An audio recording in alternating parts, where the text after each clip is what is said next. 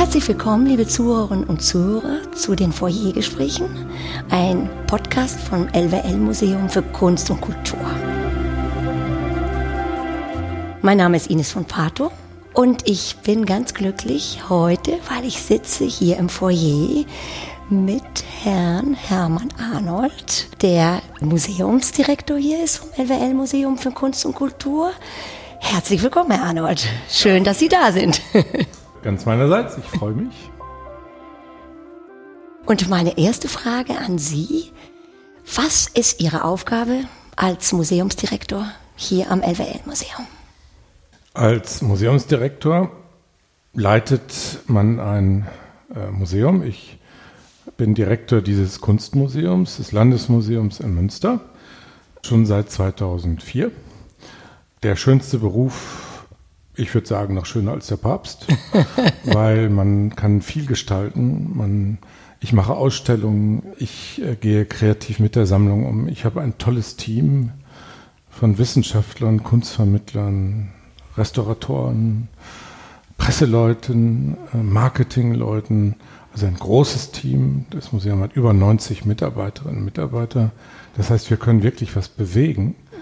Dieser Beruf hat sich in den letzten 20 Jahren fundamental verändert. Als ich noch in den 90er Jahren anregte, hier eine hauptamtliche Kunstvermittlerin einzustellen, sagte mein damaliger Vorgänger im Amt, Klaus Bußmann, Herr Arnold, das machen die Wissenschaftler nebenbei. Sowas brauchen wir nicht hauptamtlich. Und daran sieht man allein schon, wie sehr sich diese Zeit verändert hat. Die Leute denken, der Museumsdirektor kommt morgens ins Museum und geht dann genießerisch durch die Bildergalerien. Ja, genau. Das tue ich auch immer mal wieder gerne. Und ehrlich gesagt, äh, für die Zuhörerinnen und Zuhörer ist das eine der großen Atus jetzt in der Corona-Zeit, wo wir schon wieder geöffnet haben, es gibt nichts Schöneres als die Entschleunigung im Museum, ohne gedrängt zu werden. Es ist frisch durchlüftet, es ist nicht so voll wie auf der Promenade. Man hat schöne Bilder. Und der Museumsdirektor hat natürlich auch viel Verantwortung für Finanzen, für, ich äh, nehme viel mehr Managementaufgaben wahr als früher. Ein Großteil meiner Aufgaben besteht darin, Geld zusammenzubekommen für große Ausstellungsprojekte. Mhm. Mit einer der schönsten Aufgaben ist es, wenn ich selber mal wieder in der Situation bin, Ausstellungen zu kuratieren oder zu Leihverhandlungen an andere Museen zu fahren, Text über Kunst zu schreiben und die Kernfaszination Bilder schauen, Freiräume nicht nur erleben, sondern auch kreieren, mhm. Fantasien schaffen. Mhm. Und ich könnte jetzt noch unendlich weiter erzählen. da gehört sicherlich auch, die Kehrseite ist viel Bürokratie. Mhm. Ist ja leider überall so. Äh, überall so. Also da sind wir nicht allein. Mhm. Also insofern äh, eben, es ist auch nicht das Paradies. Mhm. Das gehört dazu. Und wenn man das weiß, dann äh, finde ich, bleibt immer noch so viel übrig in mhm. dieser Aufgabe, dass wenn ich die Wahl nochmal hätte, man denkt ja manchmal, vielleicht gibt es ja ein zweites Leben, dann würde ich wieder Kunstgeschichte studieren. Ich würde wieder ins Ausland gehen und ich glaube, ich würde auch wieder ins Museum gehen.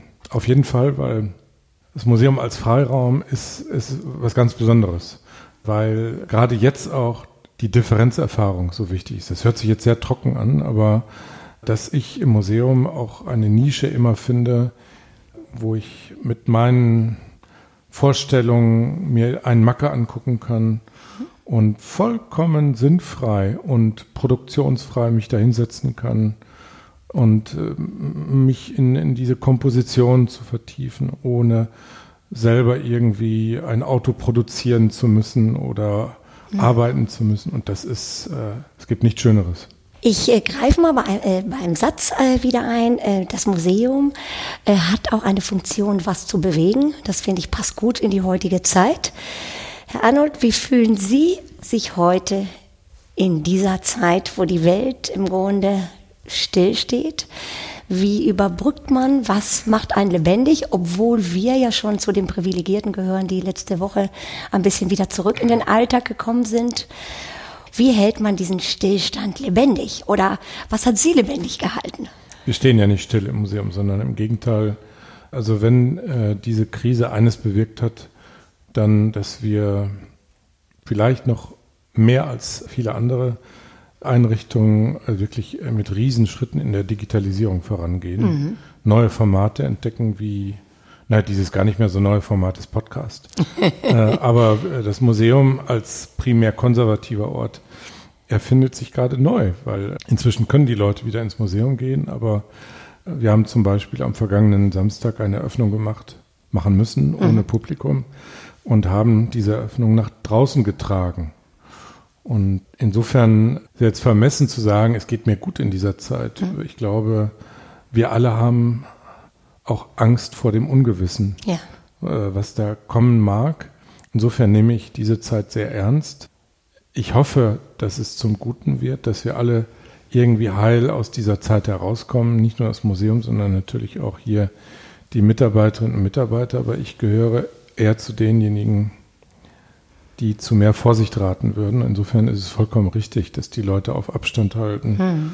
Und vielleicht geht es im Augenblick sogar viel zu schnell. Und insofern ist es eine Zeit von großen Ängsten, großen Hoffnungen, aber auch, und das Museum, wir haben da eine, das war Ihre Frage ja auch, glaube ich, im Kern, wir haben als Museumsleute in dieser Zeit eine große Aufgabe. Sie haben eigentlich mehr zu tun als normalerweise, ne? Würde ich sagen. Ja. Also, hm, äh, so. aber mit ganz neuen oder mit äh, was, was ganz Frisches. Man ja. geht so äh, auf neuen Wegen. Wir haben hm. ja 2014 in, mit diesem Neubau mit dem Stichwort offen mhm. angefangen und dieses Wort be begleitet uns und mhm. mich jetzt eigentlich, es zeigt, wie, wie, wie wunderbar getroffen dieses Wort hat, weil äh, auch jetzt offen für neue ja. Entwicklungen. Die Frage, machen wir in Zukunft noch weiter große Ausstellungen, also in den mhm. nächsten Monaten? Mhm. Das ist ein Wechselbad der Gefühle. Mhm.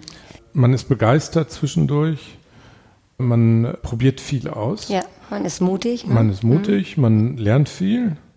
Man merkt dann auch, lernt, dass man bestimmte Dinge nicht mehr so häufig machen will. Mhm. Andere dann vielleicht doch.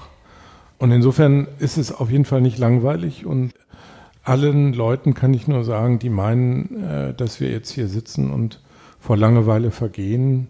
Das Gegenteil ist der genau. Fall, sondern man kann schon sagen, das ist eine Rückkehr zu den Kernaufgaben ja. im Augenblick. Mhm. Wir wollen zeigen, was dieses Museum ist. Mhm. Und äh, wir wollen weiter auch Themen bewegen, die die Leute interessieren, weil deswegen, glaube ich, ist die Aufgabe so groß, weil die Leute in dieser Zeit noch viel mehr als vorher andere Geschichten brauchen mhm.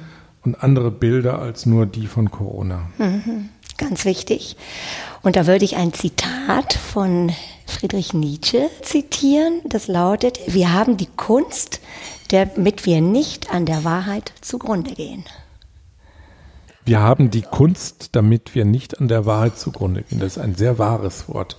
Es ja. war rückblickend einer meiner Kernmotivationen, Kunstgeschichte zu studieren. Ach, schön. nämlich nicht immer nur mit der Realität zu tun mhm. zu haben, sondern ganz konkret hier in diesem Museum auch mal träumen zu können und ausschweifen zu können und mal Abstand zu nehmen von der Realität, aber nicht immer nur in dem eigenen Saft, sondern sich inspirieren zu lassen von Kunstwerken, mhm. auf neue Gedanken zu kommen. Und das betrifft ganz ähnlich ja auch das Theater und, mhm. und die Musik. Im Beethoven-Jahr zum Beispiel, das macht wahrscheinlich alle gute Kunst aus, wie zum Beispiel die neunte Symphonie von Beethoven, die ich seit über 30 Jahren immer wieder höre. Und ich bin, ich glaube, jedes Mal wieder vollkommen von den Socken, wenn ich sozusagen einsteige. Ich habe sie gehört, als ich meine Dissertation geschrieben habe. Mhm. Und das war Musik, die mir immer dann, wenn ich kurz davor war, aufzugeben, an diesem blöden Text und an dieser blöden Überschrift mhm. und an diesem blöden Katalog hat mich diese Musik rausgerissen und hat gesagt, mein Gott, ist dieses Leben schön und was haben wir für eine große Chance, ein großes Glück. Wir müssen nur was draus machen. Mhm. Also drei Begriffe ne, würde ich mal zitieren. Erinnerung in so einer Zeit, Fantasie und Gefühle, die eine enorme Bedeutung ja. äh, sozusagen bekommen. Und welche Bedeutung hat Kunst und Kultur? Das sehen wir ja, das haben Sie auch schon wieder äh, beschrieben. Und noch eine Frage, meinen Sie, die Zukunft ist virtuell? Nein, die Zukunft ist absolut reell. Mhm. Die Frage provoziert ja im Grunde oder versucht zu provozieren einen Gegensatz zwischen äh, mhm. Realität und Virtualität. Und ich finde, diesen Gegensatz gibt es nicht, sondern mhm. Übrigens hat es eine virtuelle Gegenwart ja auch schon lange vor der Digitalisierung. Dieser Begriff ist durch die Digitalisierung jetzt ein bisschen einseitig besetzt worden, mhm. aber eine virtuelle Realität, die hat es zu, schon zu Zeiten der Gebrüder Grimm gegeben. Und ja. äh, mhm. ich habe heute noch Angst vor Wölfen, weil ich als Kind vom Einschlafen äh, die Geschichten vom bösen Wolf äh, vorgelesen bekommen habe. Und das zeigt, es gibt eine virtuelle ja. Realität, die aber auch so kostbar ist, ja. weil ja, es eben nicht nur das äh, sozusagen mehr gibt als das täglich Brot und, und dazu gehört die Kunst natürlich. Und, äh, und äh, wenn denn die digitalen Formate, an denen wir im Augenblick arbeiten, eins bringen können, nämlich Brücken dazu zu bauen, dass mhm. wir wieder träumen können mhm. in dieser Zeit. Wenn mir jemand am Samstagmorgen beim Bäcker sagt, Herr Arnold, wir konnten diese Ausstellung leider nicht sehen, aber wir haben diese tollen Bilder bei Ihnen hoch aufgelöst auf der Website gesehen und das sind zwar nicht die mhm. Formate, die wir im Raum sehen, aber es ist wunderbar. Ja, und dann ist doch schon viel erreicht. Form der Kommunikation. Ja. Und wie erleben Sie die Kulturszene in Deutschland und ähm, was machen Ihre Kolleginnen und Kollegen? Hat man dann Austausch stark oder? Also ich glaube, dass wenn ich das hier in Münster sehe, dann hat es die Theater natürlich, hat man den Eindruck zum Teil sehr viel stärker getroffen. Ja. Also das Borcher Theater. Mhm. Vor allen Dingen die Theater, die, äh, auch wir sind angewiesen auf Besucher, mhm. aber gerade private Theater oder halb private Theater schlägt das natürlich sehr, sehr viel mehr. Und auch die müssen sich neu erfinden. Oder die Reisebranche, wenn sie, oder in der Wirtschaft, die es nehmen, die Restaurants. Da sind wir ja in einem Bereich, der jetzt gerade die Schotten wieder etwas aufmacht. Wir sind ja alle irgendwie unterwegs äh, um zu überlegen, wie können wir weiterarbeiten? Mhm. Äh, was sind die Vorstellungen? Und bei uns sehe ich da noch kein Ende in Sicht. Also mhm. unsere Leute haben immer noch ganz viele Fantasien und Vorstellungen. Und machen Sie sich auch Sorgen, wie die internationale Museumsarbeit weitergeht, was so mit den Leihgaben auch aus dem Ausland betrifft? Sie haben ja auch noch im Herbst wieder eine große Ausstellung in Planung und da weiß man wahrscheinlich auch noch nicht, wie das laufen wird. Also im Augenblick halten wir an den Planungen fest. Mhm die Passion Leidenschaft Ausstellung im Oktober zu öffnen.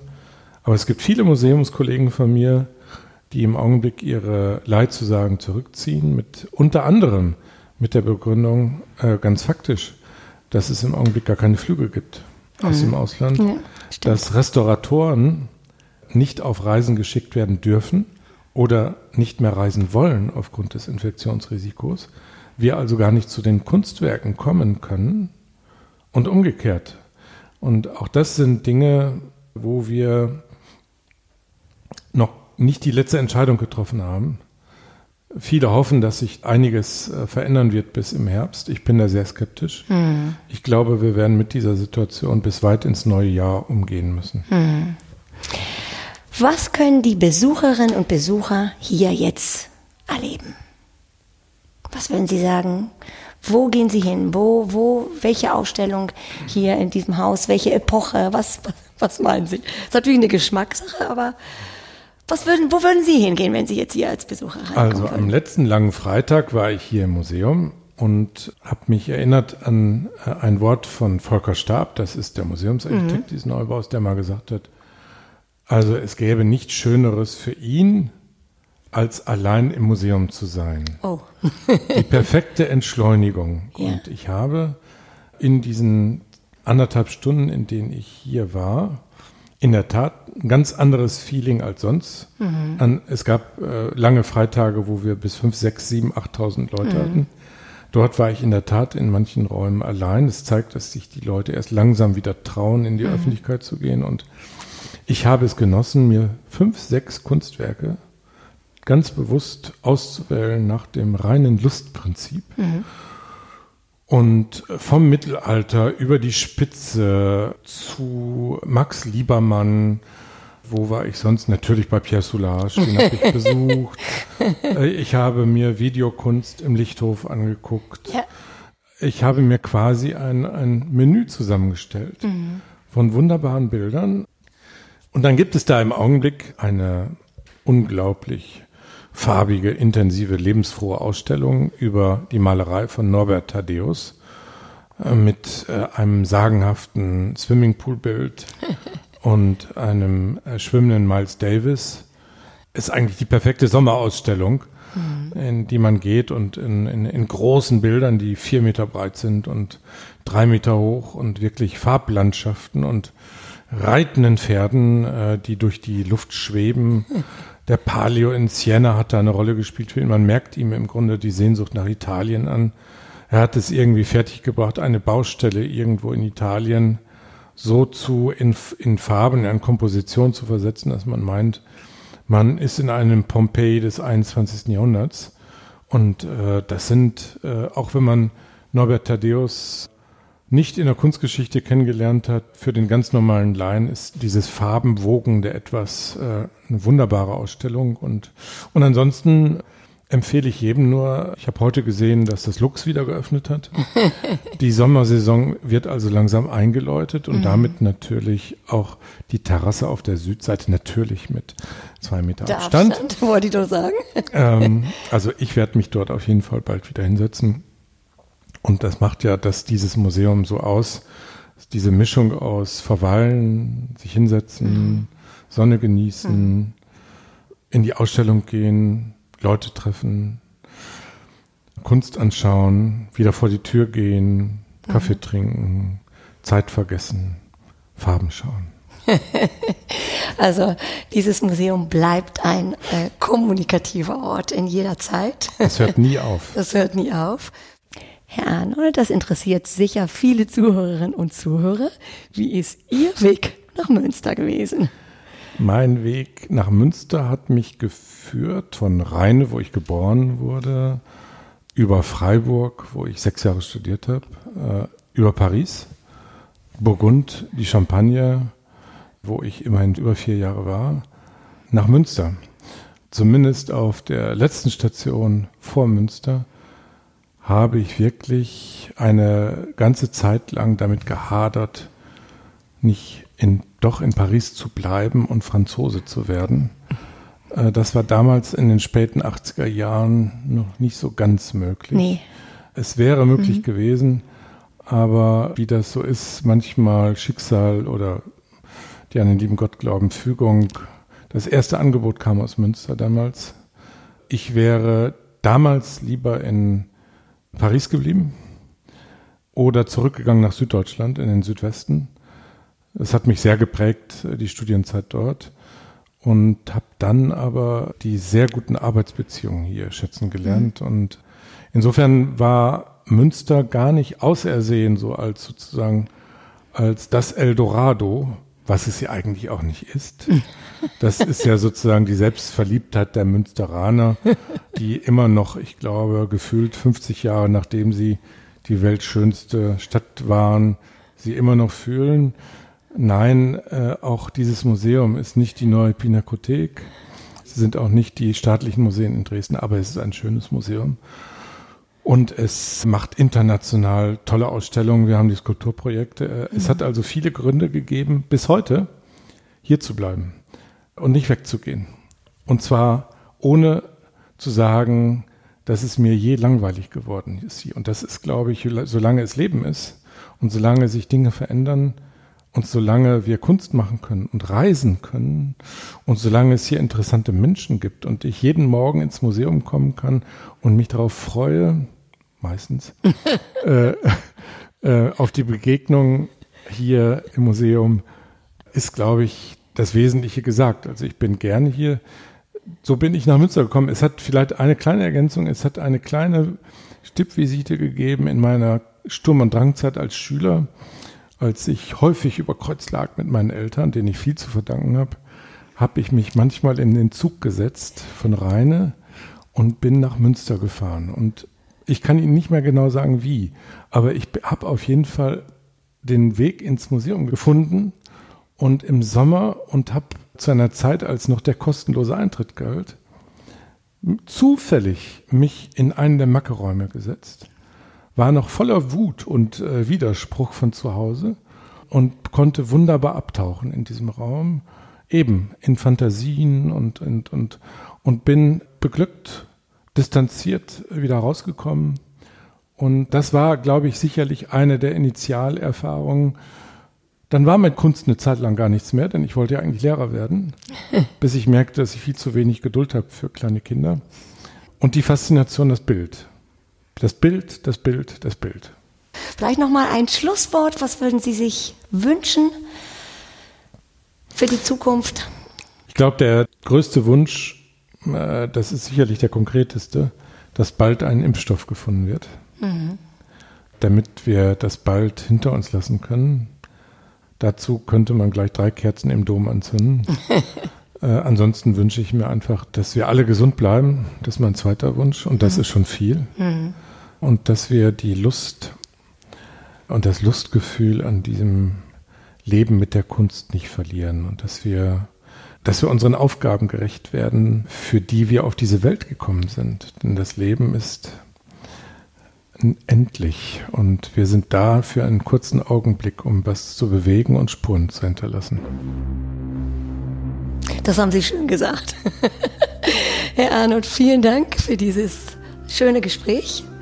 Wir wünschen uns alles für die Zukunft, dass alles sich normalisiert oder ein gutes Ende findet. Und für die Zuhörerinnen und Zuhörer sage ich meinen Lieblingssatz. Auf Wiedersehen und bleiben Sie gesund.